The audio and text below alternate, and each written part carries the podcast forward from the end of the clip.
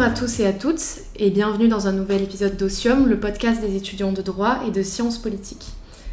Si les études de droit sont connues pour être particulièrement vastes et ouvrir de nombreuses portes, choisir son orientation peut s'avérer être un vrai casse-tête. Privatiste ou publiciste, magistrat, juriste, en entreprise ou avocat, le champ des possibles peut être impressionnant.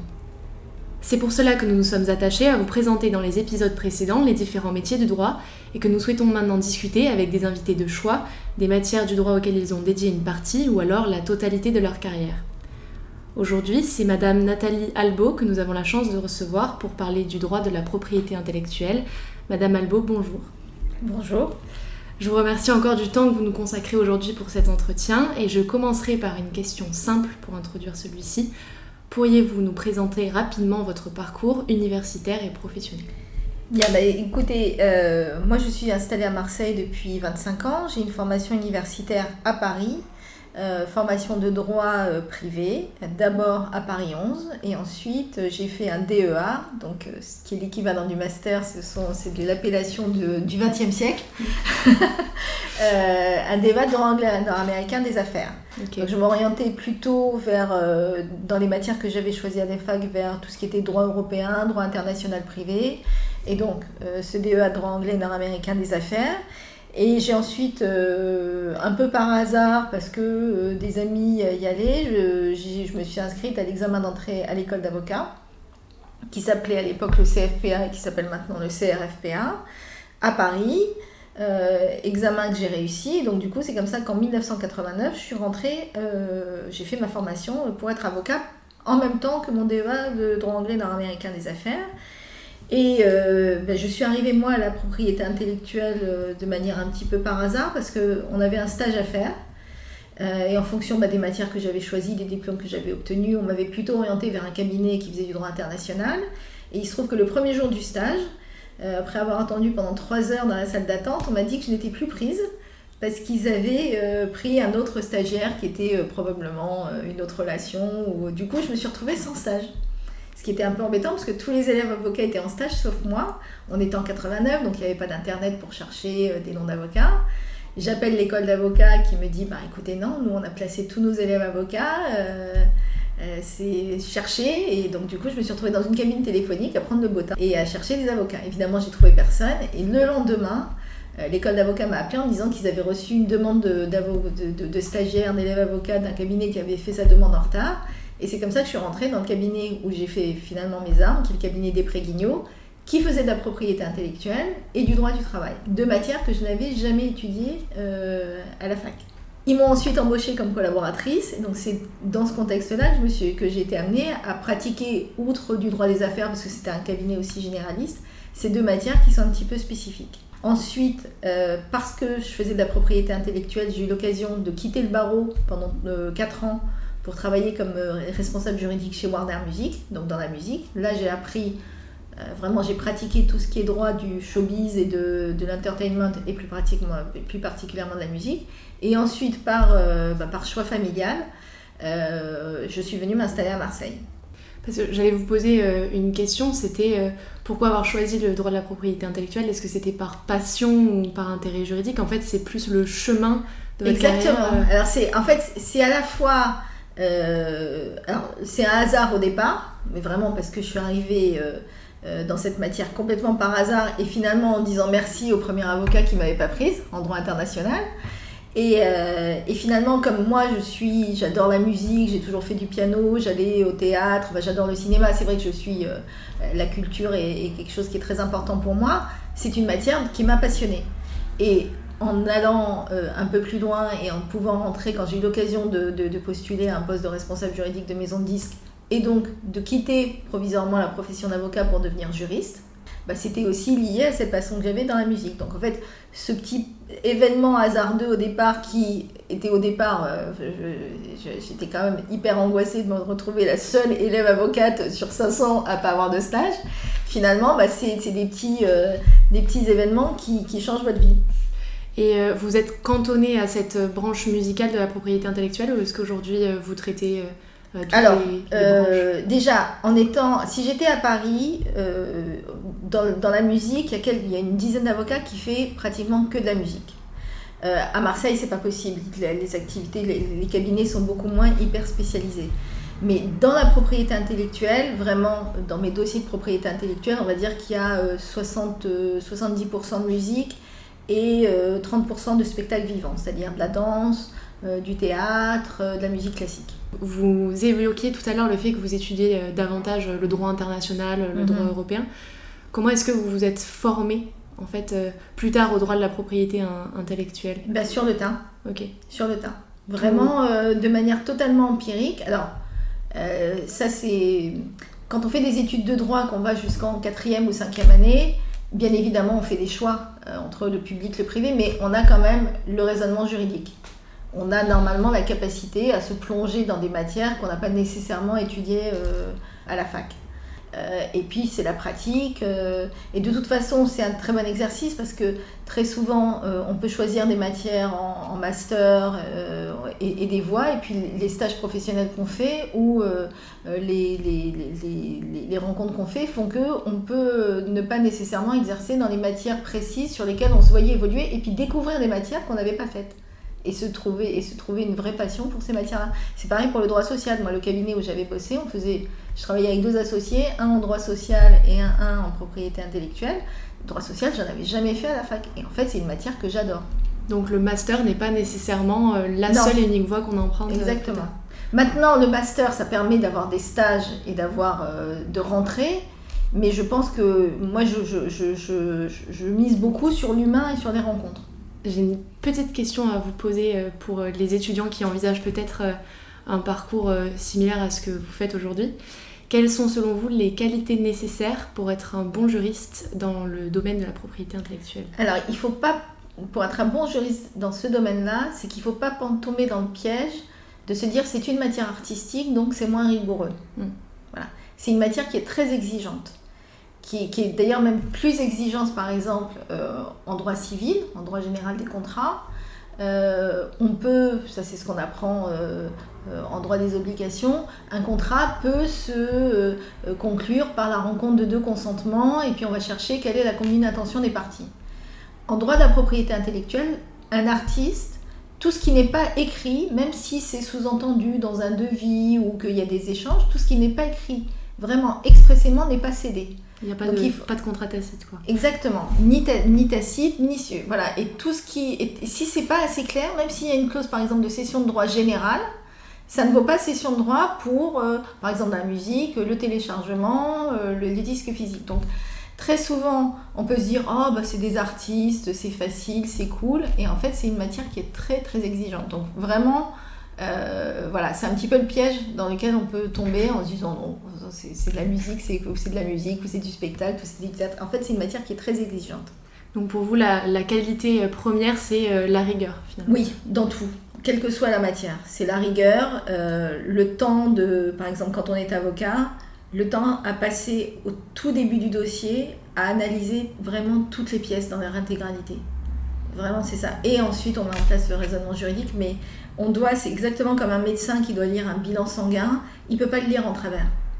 On doit aller lire chaque euh, et parce que une petite analyse peut changer tout le diagnostic. Et ben en droit, quand on reçoit un client, un avocat, qu'est-ce qu'il fait? Il fait le même diagnostic qu'un médecin, c'est-à-dire qu'il a un malade, un patient, et il faut faire le diagnostic avec les pièces qu'il va vous donner, les explications qu'il va vous donner, et ensuite trouver la règle de droit qui s'applique et trouver la solution juridique. Ou le conseiller en me disant bon voilà, vous êtes vraiment passé euh, à côté, euh, vous êtes en dehors des clous, donc voilà les risques et voilà ce qu'on préconise. Et pour faire un bon diagnostic et une bonne préconisation au client, ben, ça veut dire qu'il faut être extrêmement rigoureux dans l'analyse de tout ce que le client va vous donner comme pièce et quitte à aller même chercher autre chose parce que des fois le client va vous donner la moitié des trucs pensant que c'est pas intéressant et du coup il faut aller vraiment chercher. Donc cette rigueur là au départ de l'analyse, c'est ce qui va conditionner ensuite le, raisonnement juridique. Donc peut-être aussi une forme de dépassement de soi, le fait d'aller euh, au-delà de ce qu'on connaît, de chercher exactement, les réponses. Euh. Exactement, il y a, il y a un peu une, euh, une démarche un peu d'inspecteur. Enfin moi je dis toujours, je suis un peu l'inspecteur gadget parce que il faut aller vraiment comprendre dans certaines matières ce qui s'est passé parce que on peut avoir par exemple en, en, droit du travail, je vais être dans un secteur par exemple de l'industrie pharmaceutique où euh, on va m'expliquer qu'on va avoir euh, un de mes clients qui va avoir licencié euh, un chef d'équipe dans l'usine parce que l'étiquetage des boîtes, des médicaments n'était pas conforme parce qu'il n'a pas mis la bonne date. Là, je ne fais pas que du droit. Là, il faut que le client m'explique comment ça fonctionne pour qu'ensuite je puisse expliquer au juge comment ça fonctionne et pourquoi il a fait l'erreur. Donc, il faut aller au-delà simplement, et c'est tout l'intérêt du métier c'est qu'on apprend plein de trucs. Ouais, c'est ça. C'est ça. vous demander, vous en apprenez encore. Mais bien euh, sûr. Ah, mais tous les jours. Tous les jours. Euh, une question un peu plus, qui est un peu plus attrait à tout ce que vous faites euh, au quotidien dans votre cabinet. Est-ce que vous pourriez me donner un exemple type d'un litige que vous êtes mené à traiter? Alors, le dernier litige que j'ai traité, alors, il y en a deux dans le domaine musical. Euh, un qui s'est fini il n'y a pas très longtemps, où euh, j'étais l'avocate d'un producteur et euh, arrangeur d'un titre de musique un peu électronique. et un de leurs amis qui était en studio au moment du projet, parce que c'était un projet collectif, a considéré qu'il était auteur-compositeur du titre qui est sorti et qui a fait un carton.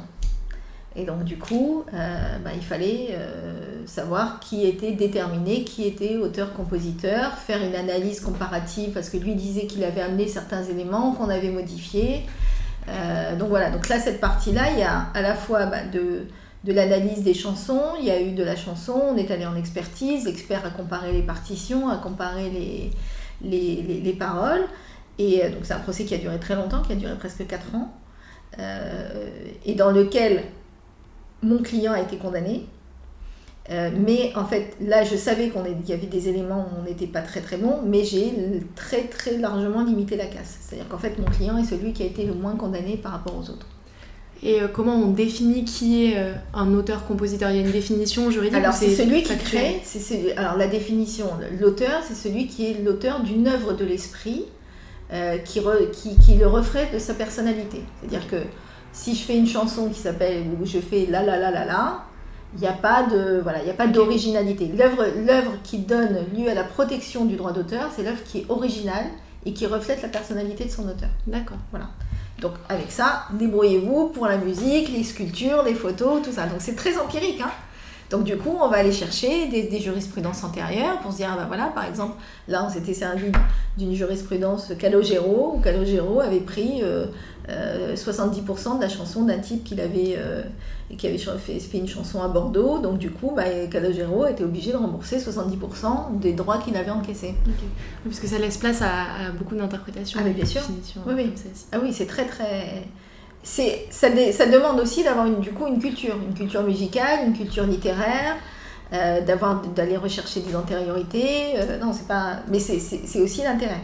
Et euh, est-ce qu'il y a une affaire qui vous a marqué plus qu'une autre dans, dans, votre carrière? Oh, Il y en a plein. Il y a une affaire qui était assez sympa dans la musique aussi. Elle était étonnante dans la, dans, parce qu'il y avait des personnalités connues, qu'on est venu à l'audience euh, dans la grande salle du tribunal de, de, grande instance de Paris avec une enceinte pour faire écouter les titres euh, aux juges et qu'on a vu des juges un peu commencer à doliner.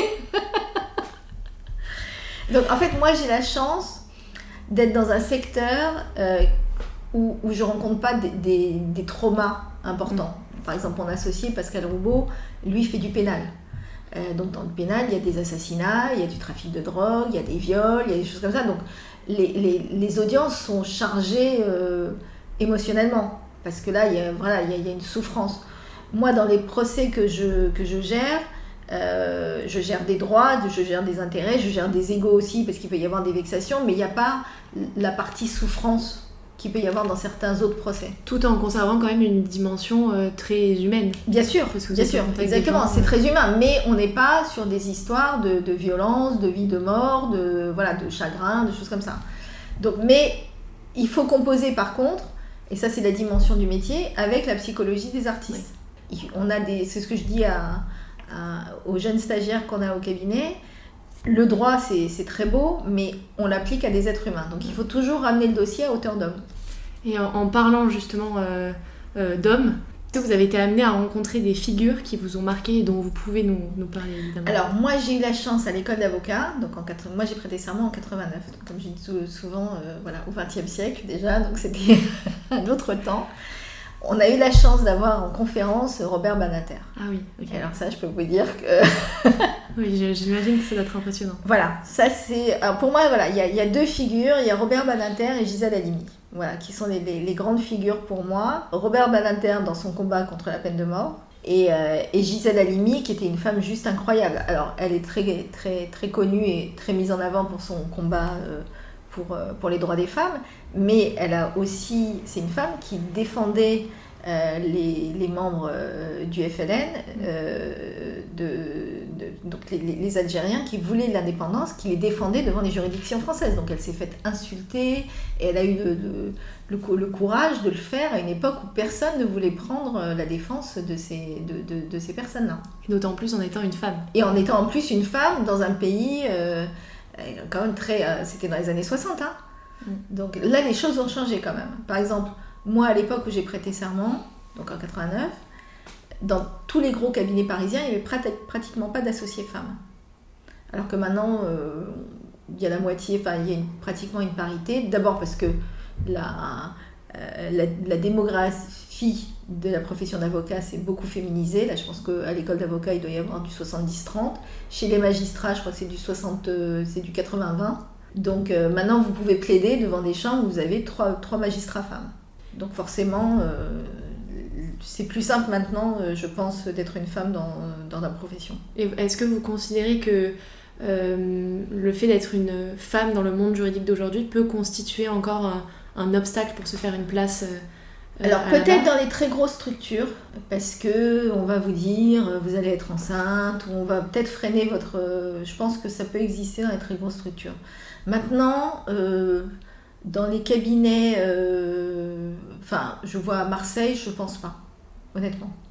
Il y a des matières, par exemple, dans le pénal, c'est certainement plus difficile d'être une femme, mais ça, c'est pas lié à la profession, c'est lié au fait que vous avez affaire à des voyous, euh, enfin des, des, trafiquants de drogue, qui, qui est un milieu lui-même, le milieu de la délinquance, il est machiste, c'est-à-dire qu'en prison, vous n'avez pas égalité d'hommes et de femmes. Vous devez avoir 90% d'hommes et 10% de femmes. Donc peut-être qu'en pénal c'est plus compliqué. Le rapport d'autorité n'est pas. Voilà, c'est ça. Peut-être que le, gros caïd et tout ça aura peut-être plus. Euh, et puis parce qu'il faut rentrer un petit peu, euh, peut-être un petit peu plus dans le rapport de force. Je mets autrement dans les autres matières, je pense pas. Et euh, les figures dont vous, vous, nous avez parlé tout à l'heure, Robert Nadinter, Gisèle Halimi, est-ce qu'elles vous ont inspiré à faire une, une carrière dans le droit ou est-ce que alors Robert Badinter, oui, parce que moi quand alors euh, moi je suis venue au droit un petit peu par hasard à la faveur d'une pneumonie quand j'étais en prépa HEC, donc du coup j'avais été obligée d'arrêter. C'est comme ça que j'ai fait ma vie est une succession de hasards. Mais quand j'étais au lycée, je, militais euh, dans les sections lycéennes d'Amnesty International, donc j'étais très sensible à la question de la peine de mort. Hmm. Et, euh, et, du coup, je connaissais le, je connaissais euh, le travail de, de Robert Banater. J'étais, euh, alors je n'avais pas voté en 81, j'avais vu le débat entre Mitterrand et Giscard d'Estaing, où Mitterrand, alors que tous les sondages montraient que les Français étaient pour la peine de mort, avait dit au débat de l'entre-deux tours j'abolirai la peine de mort, ce qui était plutôt courageux. Et donc du coup, j'étais au lycée, moi en 81, et j'avais suivi notamment le discours de, de Badinter, mais j'avais lu avant, notamment un discours incroyable de Victor Hugo sur la peine de mort. Donc c'est ces figures-là qui m'ont en fait fait comprendre que finalement, j'avais pas pensé en fait quand, quand je suis sortie du lycée à être avocate, parce que pour moi, il n'y avait pas d'avocat dans la famille, c'était une, une, profession qui était inaccessible. Je me disais, bah, si t'es pas fille avocate, fille de notaire, euh, tu, tu peux pas être avocat. En fait, vous êtes la preuve que euh, pas du tout. Que pas du tout, que quand on vient euh, d'une, d'une banlieue euh, de, de, de l'Essonne, sans aucun autre genre, on peut, on, peut être avocat. Et donc, vous avez fait vos études à Paris. Ouais. Maintenant, vous êtes à Marseille. est-ce que le fait que les sièges des grandes maisons de disques soient à Paris est constitué, a constitué pardon, un obstacle dans votre carrière à un moment? Alors, non, parce que je me suis installée au moment où l'Internet a commencé. Et que du coup, le fait de s'échanger euh, tous les documents par email avec le suivi des modifications et tout ça a fait que le fait de pas, pas être présente n'a pas, n'a pas constitué un frein, notamment dans la partie musicale qui est, la négociation avec les maisons de disques. Parce que même si j'avais été à Paris, j'aurais pas été pour autant dans les rendez-vous en maison de disques. J'aurais appelé le responsable juridique en disant voilà, on a un contrat à négocier, envoyez-moi la proposition, on échange. Donc là-dessus, si je m'étais installé dix ans avant, ça aurait certainement été plus compliqué. Donc, euh, Internet finalement euh, permet d'ouvrir tout le champ des possibles. D'ailleurs, à Marseille, on voit arriver un nombre incroyable, incalculable d'avocats parisiens qui n'en peuvent plus de payer des loyers pharaoniques à Paris et qui s'installent à Marseille parce que la vie est moins chère, elle est plus, plus agréable. Et, euh, et du coup, ils gardent. Et d'ailleurs, moi, dans, quand vous regardez mes dossiers derrière, j'ai pratiquement 80% de dossiers qui ne sont pas marseillais. D'accord. Et pour les audiences, vous vous rendez euh, oui, à Paris on se déplace. Je vais à Paris, je, voilà, que même enfin, partout en France. Là où, là où le dossier, le dernier dossier que j'ai plaidé dans la musique, c'était à Bordeaux. Et euh, est-ce que je peux vous poser une dernière question? Quel serait euh, le meilleur conseil que vous pourriez donner à un étudiant qui viendrait à choisir la, la propriété intellectuelle comme branche du droit, ou alors mieux à tous les étudiants en droit en général?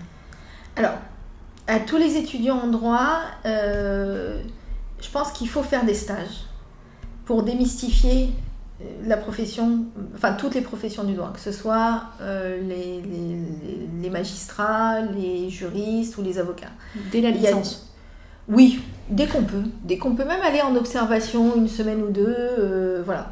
Je pense que c'est pas mal parce que c'est des métiers, si, on n'est pas soi-même fils d'avocat ou fils de magistrat, c'est des métiers qu'on... Enfin, moi je le vois, moi pour moi, c'était un métier mais qui était inaccessible. Je savais, disais, mais c'est un autre monde, c'est une planète, il y a, vraiment euh, une frontière infranchissable parce que je ne suis pas du sérail. Donc ça maintenant, ça a changé. Après, pour le choix de la, de la carrière, ben, il faut faire euh, des choix par rapport aux règles de master, par rapport à si on veut passer le concours euh, de l'école de la magistrature. Donc maintenant, on vous demande de faire des choix un peu stratégiques sur les matières. Donc pour moi, le conseil, c'est faire des stages, essayer de, jusqu'à la licence, de, faire quand même un panel aussi large que possible, de pas s'ultra spécialiser dès la licence, de prendre des matières à, large spectre et ensuite de, de resserrer. Et puis d'aller évidemment vers ses euh, aspirations personnelles. Il y en a qui aiment le public, euh, d'autres qui préfèrent le privé. Et puis après, pour la matière spécifique de la propriété intellectuelle, c'est une matière qui fait évidemment fantasmer parce qu'elle est sexy. C'est plus sexy de, dire qu'on fait euh, la propriété intellectuelle, qu'on conseille des artistes, que dire qu'on fait du droit de la construction et qu'on va en expertise pour voir des fissures euh, dans une construction. Donc il y a un peu de fantasme sur la matière, et c'est justement cette part de fantasme-là qu'il ne faut, qu'il faut pas avoir. C'est-à-dire rester vraiment très carré. Alors c'est une matière en plus dans laquelle il n'y a pas non plus énormément de boulot. Donc euh, malheureusement, il y a beaucoup de, jeunes étudiants qui font cette matière-là par passion mais qui ne trouvent pas nécessairement euh, du travail dedans. Et il ne faut pas en, tirer une frustration euh, parce qu'on n'a pas trouvé, parce que malheureusement, ce n'est pas un secteur où il y a toutes les entreprises n'ont pas de service juridique et il n'y a pas un million d'avocats qui font ça. Donc ce que vous nous conseillez finalement, c'est éviter toutes les idées reçues et les fantasmes qu'on construit autour du milieu juridique en, rentrant dedans. Euh, exactement, exactement, en mettant un peu les mains dans le cambouis, en, en essayant d'avoir des stages. C'est pour ça que moi j'essaye toujours, même si, euh, par exemple, quand on a des stagiaires de deuxième année, c'est sûr que euh, on peut pas leur demander des, des, des, des, choses trop, trop techniques et trop poussées. Mais moi, ça me tient à cœur de, de, prendre même pour 15 jours pour qu'au moins ils voient ce que c'est ce que et puis que euh, ils fassent un peu l'exercice, quoi. C'est-à-dire qu'on leur dise, euh, voilà, maintenant vous avez vous fait des cas pratiques, maintenant je vais vous demander de prendre parti, parce que l'avocat il prend parti, il fait pas à la fac on vous demande un cas pratique, c'est-à-dire on vous demande de donner une solution, donc en fait de faire plutôt le travail du juge. Alors que là le boulot d'avocat c'est de prendre parti. Et c'est là qu'on voit que cet exercice intellectuel, ben, il y, a des, y, a, y a des personnes, par exemple moi, je, suis, je pense que j'aurais plus de mal à être juge, parce que c'est très difficile d'être totalement neutre, de pas mettre d'affect, pour moi, le rôle de, enfin, ma personnalité tend plus vers le rôle de l'avocat, qui va se battre et qui va euh, s'impliquer euh, corps et âme pour euh, défendre un point de vue ou pour, bah, des fois on ne peut pas faire des miracles, hein, des fois pour limiter la casse, mais en tout cas cette position-là par rapport à ma personnalité me convient mieux. Si j'avais été juge, je pense que ça aurait été plus compliqué pour moi d'être toujours dans une balance équitable. Donc trouver euh, la profession qui correspond le mieux à nos attentes euh, professionnelle, mais aussi à notre personnalité. Bah, bien sûr, bah, en fait, on passe plus de temps dans notre vie à travailler. C'est la chose qu'on fait le plus, hein, le travail. Donc, du coup, si on arrive à trouver un métier qui correspond à ce qu'on attend et qu'on se dit bah, de 9h à 18h ou de 9h à 22h si vous êtes à Paris, je fais quelque chose qui me plaît, bah, c'est quand même, je pense. alors, Marseille, c'était aussi une des raisons pour lesquelles moi j'ai quitté Paris, c'est que euh, le rythme de travail à Paris faisait qu'il n'y avait pas de place pour une vie de famille. Or moi, euh, je voulais euh, avoir une vie de famille. Donc je savais que je renonçais à quelque chose en quittant Paris parce que j'aurais eu une évolution en étant soit associée dans un grand cabinet, soit directrice juridique d'un grand groupe de, de, musique ou de médias. Mais le prix à payer par rapport à la vie de famille, pour moi, ne valait pas le coup. Mais ça aussi, c'est une question personnelle. Il faut un juste milieu. Enfin, pour vous, en tout cas, il fallait ce juste milieu-là. Exactement, exactement. Il y a d'autres personnes que je connais, des amis de fac, hein, qui, elles, ont tout misé sur le boulot, qui ont des situations euh, merveilleuses à Paris, et, et, et, que ça ne chagrine pas de ne pas avoir vu grandir leurs enfants. Et ils ont, d'ailleurs, elles ont des enfants euh, qui sont euh, très équilibrés et tout ça. Mais moi, c'était pas la vie de famille que je voulais avoir et que je concevais pas mon rôle euh, de, mère de famille comme ça. il faut savoir s'écouter en fait. Exactement. Et il faut, qu'il faut savoir voilà, ce qu'on veut et, trouver, c'est toute la difficulté, le point d'équilibre dans ce qu'on veut. Il y en a qui se disent, bah non, moi je veux faire, euh, je veux avoir la réussite professionnelle, je veux être reconnue, je veux gagner beaucoup d'argent, euh, je veux le pouvoir parce que je veux être associée dans un gros cabinet. Moi, c'était pas ce que je voulais. Et donc le métier que vous faites aujourd'hui, c'est le métier qu'il vous fallait finalement. Oui, exactement. Et, et, dans les conditions, alors avec évidemment des, des, des, contraintes aussi, parce qu'en étant installée seule euh, parce que là, on est, on est associé dans un cabinet, mais moi, je gère seule ma structure. Ça veut dire que je ne peux pas tomber malade. Euh, voilà, ça veut dire que euh, bah, quand j'ai accouché de, de, ma petite dernière, j'ai repris le travail huit jours après. Mais c'était mon choix. Et je l'ai fait à mon rythme. Je... C'est un très beau message que vous passez en tout cas. Je vous remercie beaucoup euh, pour cette entrevue, pour euh, le temps que vous m'avez bah, accordé. c'est avec plaisir. J'espère que ça va aider euh, certains de nos étudiants à choisir une voie dans la propriété intellectuelle ou à démystifier le milieu du droit en général. Exactement, exactement. Merci et surtout se faire confiance et, faire, et, croire à ce qu'on fait. C'est des, des, derniers mots très bien choisis. Merci beaucoup. De rien.